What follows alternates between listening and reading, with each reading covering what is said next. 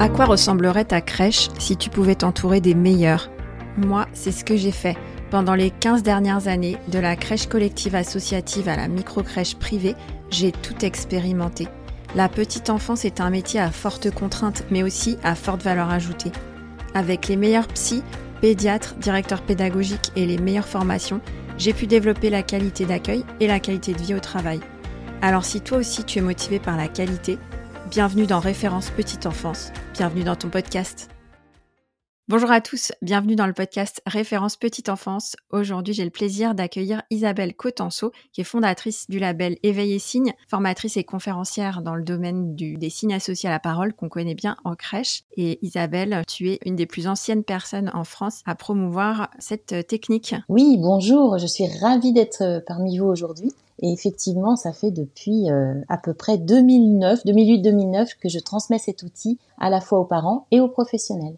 Et moi, je t'ai connue sur le podcast Inouï de mon amie Maria Kostova et j'ai beaucoup aimé euh, t'écouter parler. Je me suis dit que j'allais t'inviter parce que moi, je suis gestionnaire de crèche et j'ai géré des crèches pendant 16 ans. Et figure-toi que j'ai mis euh, assez longtemps à me mettre au signe associé à la parole. J'étais quand même assez sceptique. Je sais pas si c'est quelque chose que tu entends souvent de la part des professionnels de la petite enfance? Alors oui, effectivement, euh, même s'il y a de moins en moins de freins, mais il y a encore euh, des idées reçues, surtout beaucoup. Et puis, euh, comme on, aperçoit quelques dérives sur, sur le terrain, j'ai envie de dire, bah oui, ça donne parfois une mauvaise image de cet outil.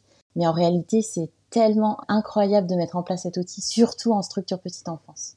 Ouais, j'ai fini par être convaincue, mais c'est parce que j'ai des structures qui sont arrivées à maturité et dans lesquels mon équipe était prête à, s'engager dans de nouveaux projets. Et je dois dire que j'ai eu euh, certaines pros, euh, donc euh, je pense en particulier à Lisa, qui nous écoute sûrement, qui s'est vraiment saisie de l'outil et ça a été un, vrai succès. Mais quand tu parles de dérive, est-ce que tu peux donner un exemple pour que les auditeurs puissent comprendre quelles sont justement les, objections qui peuvent se présenter? Alors il y en a plusieurs. La première, ce serait d'utiliser des signes sans verbaliser.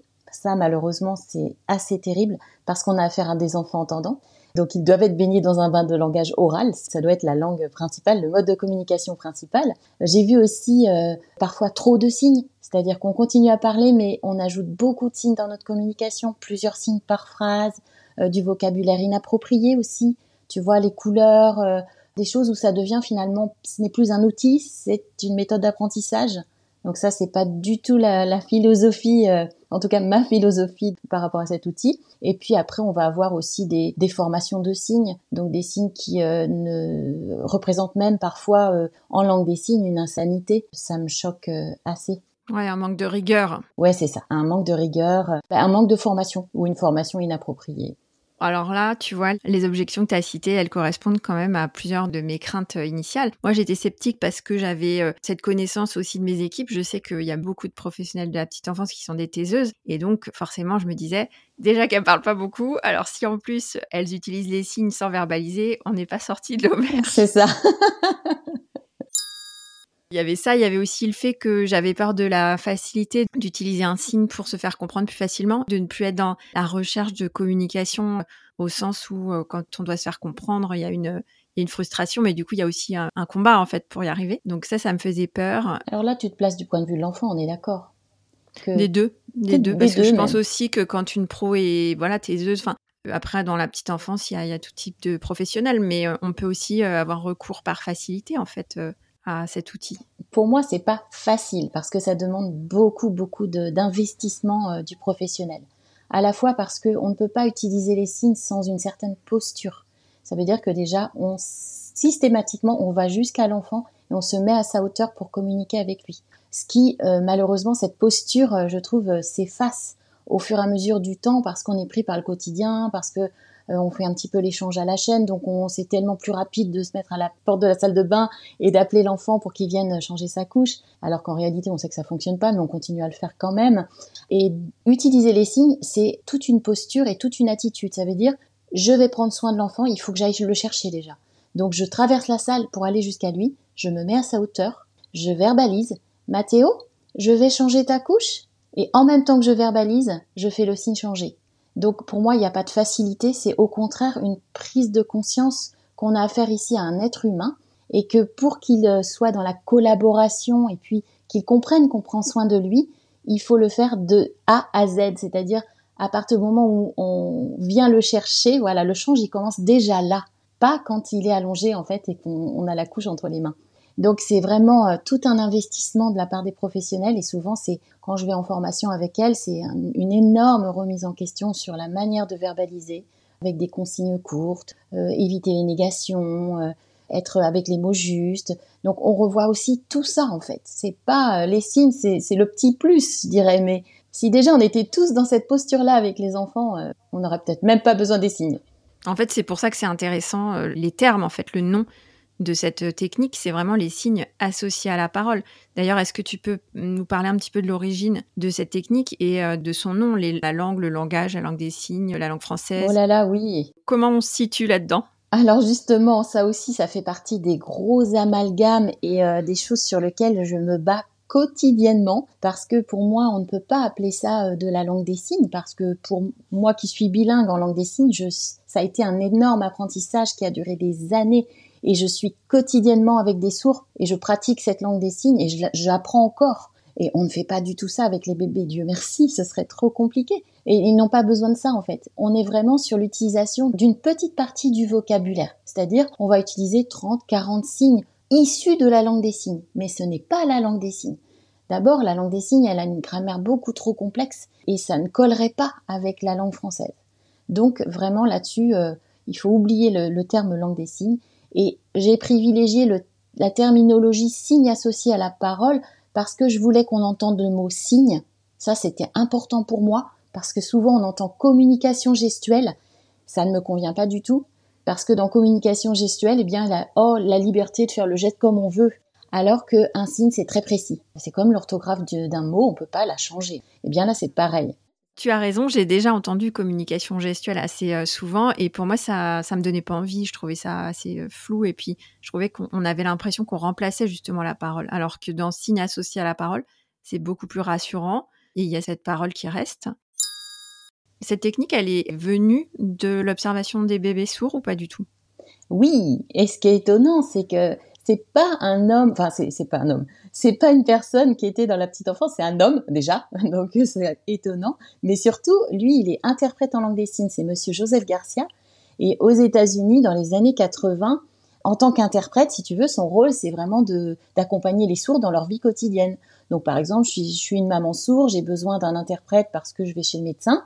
Eh bien, lui, il va faire juste la traduction. Donc jusque-là, tout va bien. Et jusque-là, quel est l'intérêt, enfin quel est le lien, surtout avec les petits-enfants? Et lui, il a des amis sourds et il a des amis entendants. Et tous sont trentenaires, tous sont des bébés. Et puis quand il va chez les uns et qu'il va chez les autres, il remarque que les bébés n'ont pas du tout le même comportement. Il remarque que chez ses amis entendants, les bébés vers 14 mois, 15 mois, ont beaucoup de frustration liée au fait de ne pas se faire comprendre, ils font des colères ou, ou ils mordent leurs parents ou eux-mêmes se mettent en danger ou se tapent la tête contre le mur, ils disent waouh, quelle violence Pourquoi? Pourquoi tant d'agressivité? Pourquoi? Et puis quand il va chez ses amis sourds, ben non, en fait, ça se passe pas du tout comme ça. C'est-à-dire qu'il voit des bébés beaucoup plus sereins, qui euh, parviennent à se faire comprendre très facilement, et finalement il se dit mais donc ce serait quoi la différence vraiment? Pourquoi c'est Enfin, les comportements sont vraiment très différents? Et il en fait une, une étude pour son mémoire concernant son doctorat. Et là, en observant vraiment de manière plus fine, il remarque que le fait que le bébé ait un moyen de communiquer avant d'avoir la parole, ben, le rend beaucoup plus serein et euh, lui permet d'accéder à une certaine autonomie. Donc il remarque que ben, le parent, euh, finalement, il a tout de suite la réponse puisque il sait exactement ce que l'enfant euh, vit ou ressent ou veut ou a besoin. C'est ça qui est extraordinaire. Donc il, a en fait finalement exporté ce modèle sourd chez l'entendant, mais qui aura évidemment pas euh, besoin de la globalité de la langue des signes. Donc juste une quarantaine de signes environ. Voilà, donc c'était dans les années 80, donc c'est vieux. C'est quoi pour toi l'intérêt d'utiliser cette technique aujourd'hui? Ah, L'intérêt, elle est, elle est multiple. Je, dirais déjà pour l'enfant, l'intérêt, c'est déjà de mieux comprendre. Ça, ça paraît étonnant, mais vraiment, je l'ai remarqué. Un enfant, en fait, quand il entend un mot, soit il le connaît et tout va bien et, voilà. Et par contre, parfois, on utilise des mots en crèche qui ne sont pas forcément utilisés à la maison. Et l'enfant nous regarde et on voit qu'il ne comprend pas forcément notre mot. Et souvent, l'aide du signe, c'est que ça va lui permettre de classifier ce mot, c'est-à-dire le catégoriser. Euh, si, je vais prendre un exemple tout simple. Euh, si je dis à Maël, Maël, tu sais, on va regarder un livre ensemble, je fais le signe du livre, eh bien Maël, ça y est, il a compris que si un jour il ouvre ses mains devant moi, je sais qu'il veut lire un livre. Demain, je peux lui dire, Maël, est-ce que tu as envie qu'on regarde un imagier tous les deux? Imagier, peut-être qu'il n'a jamais entendu parler de ce mot-là. Eh bien, il va euh, tout de suite, avec le signe du livre, il va pouvoir classer ce mot dans son cerveau. Ce mot est rattaché à un bon concept et puis il va pouvoir bah, plus tard le réutiliser. En tout cas, il l'aura compris, ça c'est sûr. Et donc, il le garde dans son cerveau. Ce qui n'est pas compris est au départ éliminé. Hein. Donc là, c'est vrai que ça permet vraiment une richesse du vocabulaire. Je comprends mieux. Si je comprends mieux, je suis rassurée. Je sais ce qui va se passer. Je sais anticiper ce qui va se passer pour moi. Donc ça, c'est vraiment le premier point super positif. Et puis ensuite, évidemment, bah, si l'enfant s'en saisit, il va pouvoir exprimer ses besoins, ses ressentis. Donc ça laisse moins de place à l'interprétation. Souvent, les enfants m'ont surpris. Moi, j'avais mon idée et je pensais que l'enfant il voulait ça. Et en fait, quand il ah non, tu as peur de quelque chose. Mais moi, je suis euh, tombée dénue parfois parce que je me suis rendu compte que j'étais à côté de la plaque. Donc c'est une meilleure compréhension. Et puis, euh, est-ce qu'il y a aussi euh, quelque chose de l'ordre de la communication avec l'adulte? Comment l'adulte, lui, va se saisir de cette technique? Est-ce qu'il y a des avantages aussi pour l'adulte, en fait? Pour l'adulte, c'est euh, si c'est l'enfant qui te dit j'ai soif, bah, tu vas pas essayer de lui chercher une autre solution. Tu sais que pour l'apaiser, il faut que tu lui donnes à boire. Donc c'est comme si il sortait un petit panneau, tu vois, toutes les fois où il pleure et tu sais pas pourquoi il pleure et tu fais des suppositions. Peut-être qu'il a faim, peut-être qu'il a mal au ventre, peut-être que. Et en fait, là, c'est lui qui te dit. Bah, donc, toi, tu ajustes ta réponse, en fait, tout simplement. Donc, l'apaisement est plus rapide. À partir de quel âge je vais pouvoir le comprendre? Alors ça, c'est vraiment variable. Il y a des enfants qui s'en saisissent pas du tout. Donc ça, il faut aussi le savoir. Et c'est OK. C'est pas forcément une obligation du tout. Et puis, il y a des enfants qui vont commencer à signer vers 8 mois, 10 mois. Et puis d'autres, ils vont être en explosion de signes vers 15-18 mois. C'est vraiment super variable hein, en fonction des enfants et de ce dont ils ont besoin réellement pour communiquer. Et tu as parlé d'un autre point qui m'a semblé être un avantage majeur. Tu parlais de la posture de l'adulte qui va aller à l'enfant. Et en fait, aujourd'hui, moi, j'ai l'impression de voir beaucoup d'adultes qui parlent aux enfants en regardant leur téléphone. Ou... Et je me dis, bah, si je suis en train de faire un signe, forcément, je vais devoir euh, poser mon téléphone. Et enfin, je peux pas lui faire un signe si je suis euh, de dos ou ce genre de choses. C'est l'énorme avantage, je trouve. On a ce téléphone qui vraiment est H24 dans nos mains et on pense des fois être dans la relation, mais on ne l'est pas parce que euh, faire une, un va-et-vient entre notre téléphone et l'enfant, ce n'est pas qualitatif au niveau de la relation parce qu'à chaque fois qu'on le quitte du regard, on coupe la relation, on coupe la communication. Et en fait, euh, signer avec son bébé, ça demande de vraiment justement avoir les mains disponibles. Donc déjà, il n'y a pas de téléphone. Et puis euh, d'être les yeux dans les yeux parce qu'il faut apprendre aussi à s'observer. Il faut regarder ce que l'enfant, euh, euh, sa, réceptivité, est-ce que il a une communication non verbale qui est très riche? Donc peut-être que moi, si je lui fais un signe, il va pas signer en retour, mais par contre, il va me faire un sourire ou il va me faire un petit hum pour me dire que oui, c'est ça.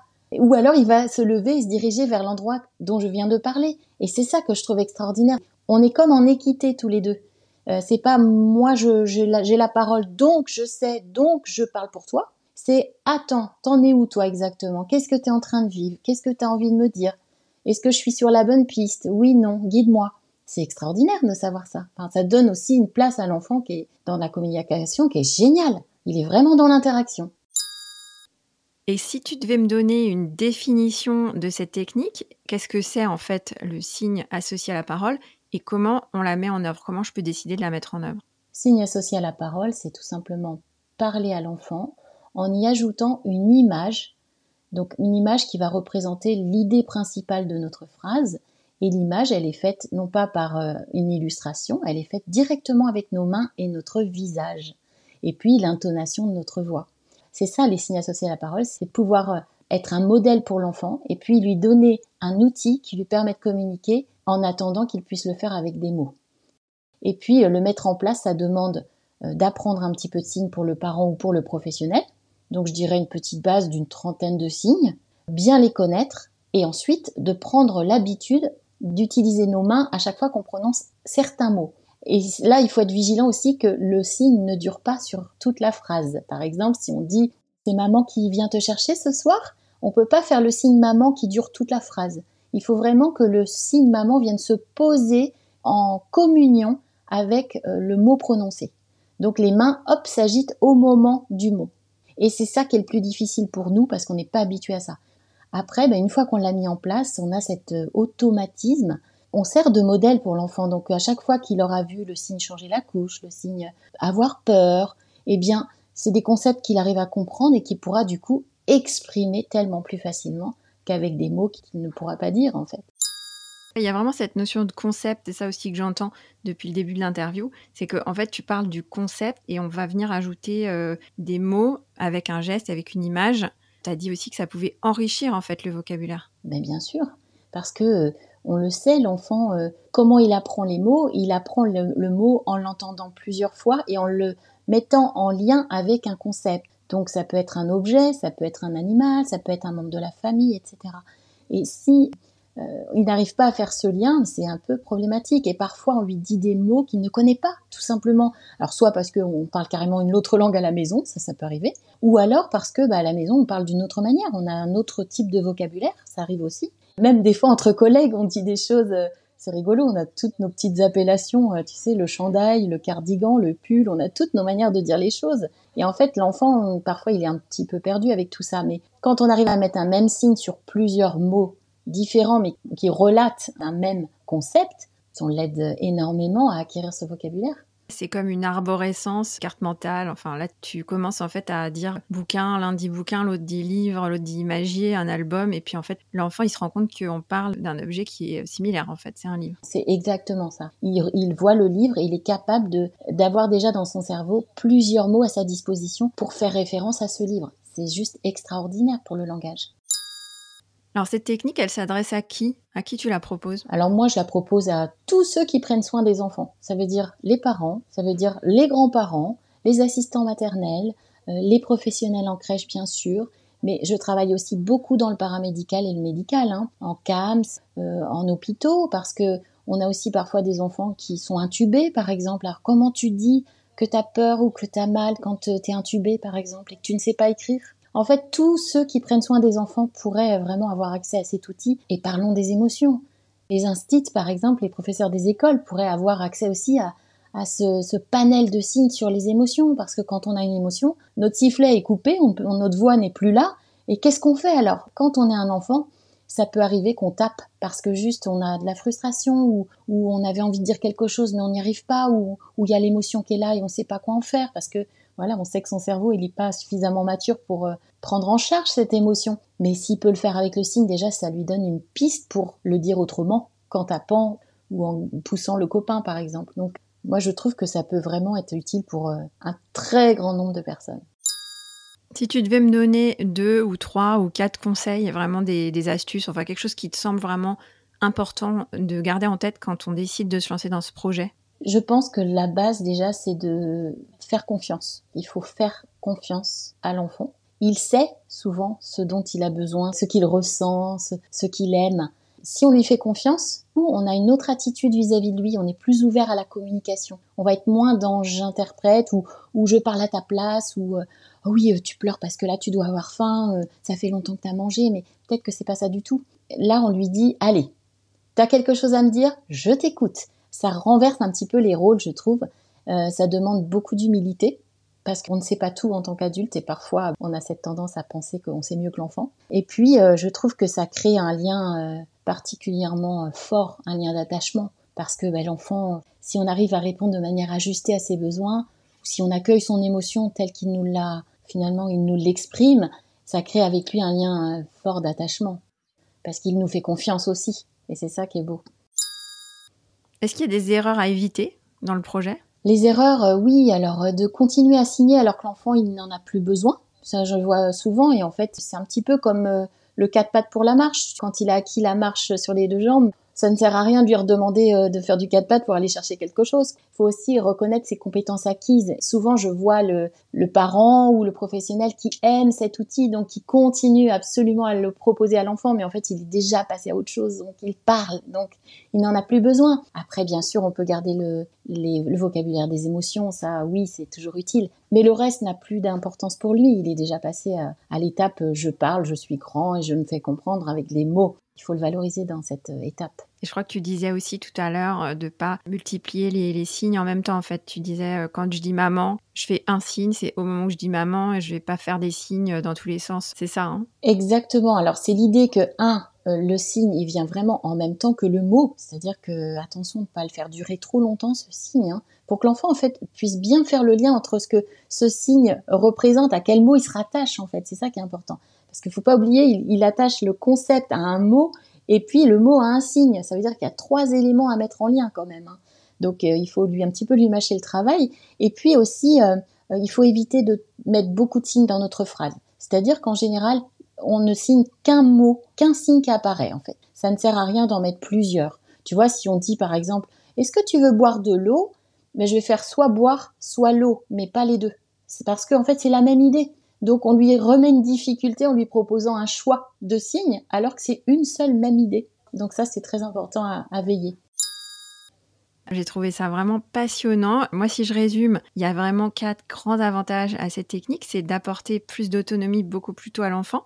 Et ça, on sait à quel point c'est important pour lui et puis pour nous qui prenons soin de lui. C'est d'enrichir son vocabulaire, puisqu'en fait, le principe, c'est qu'on associe un concept avec des mots. L'enfant, il se rend compte qu'une multiplicité de mots peut vouloir dire la même chose. Et c'est vrai que ce que tu as dit, moi, j'y avais pas forcément pensé, mais euh, toi, tu dis chandail, et puis moi, je dis gilet, et puis maman, elle dit autre chose. Finalement, je vais pouvoir euh, enrichir mon vocabulaire. C'est aussi que ça peut commencer très tôt, puisque dès 8 mois, tu peux avoir euh, un enfant qui exprime ses besoins.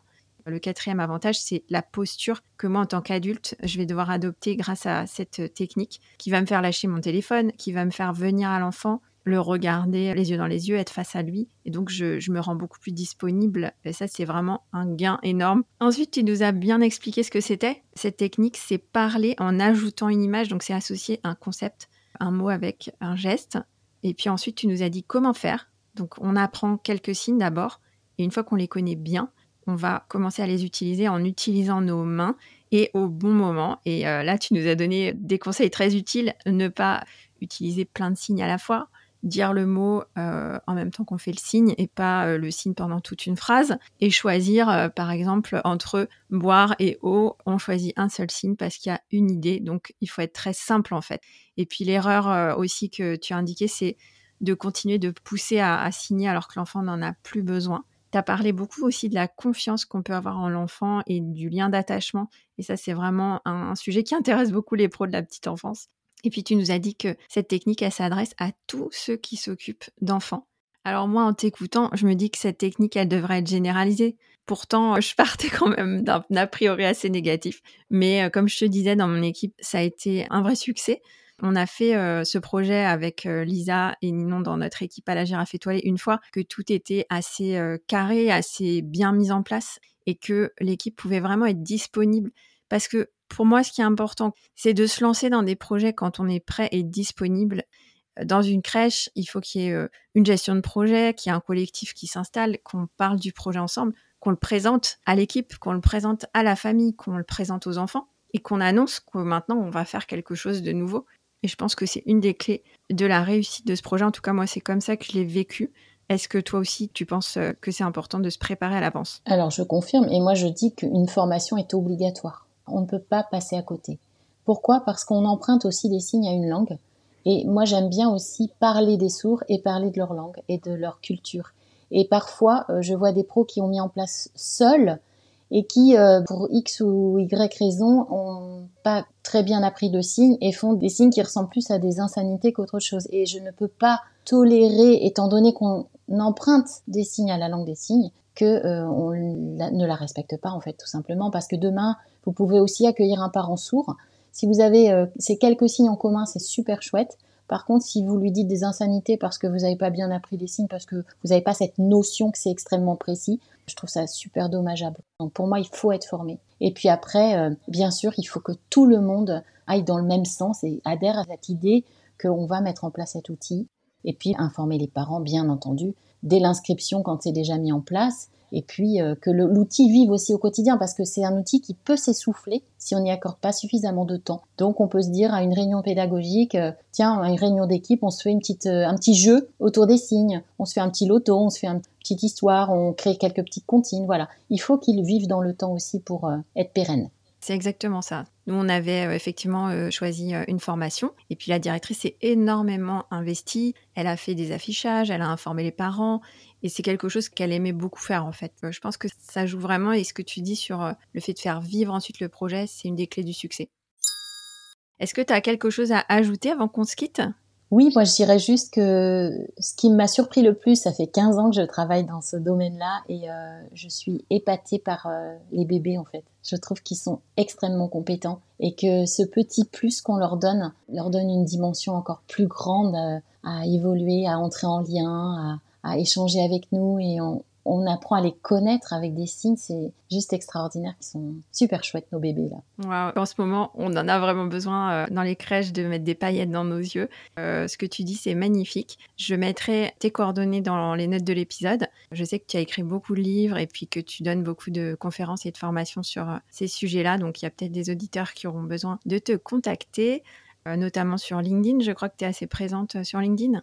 Oui, oui, oui, LinkedIn. Les, réseaux sociaux de manière globale, hein, j'aime bien. Ok, et eh ben écoute Isabelle, merci pour cette interview. J'ai beaucoup apprécié et je te dis à très bientôt. Et à très vite. Au revoir Isabelle. Au revoir, merci beaucoup. Merci d'avoir écouté cet épisode jusqu'au bout. J'espère qu'il t'a plu et que tu en ressors inspiré. Si c'est le cas, abonne-toi pour ne rater aucun épisode. Parle-en autour de toi et surtout laisse-moi une note 5 étoiles et un avis sur Apple Podcast ou Spotify. À la semaine prochaine.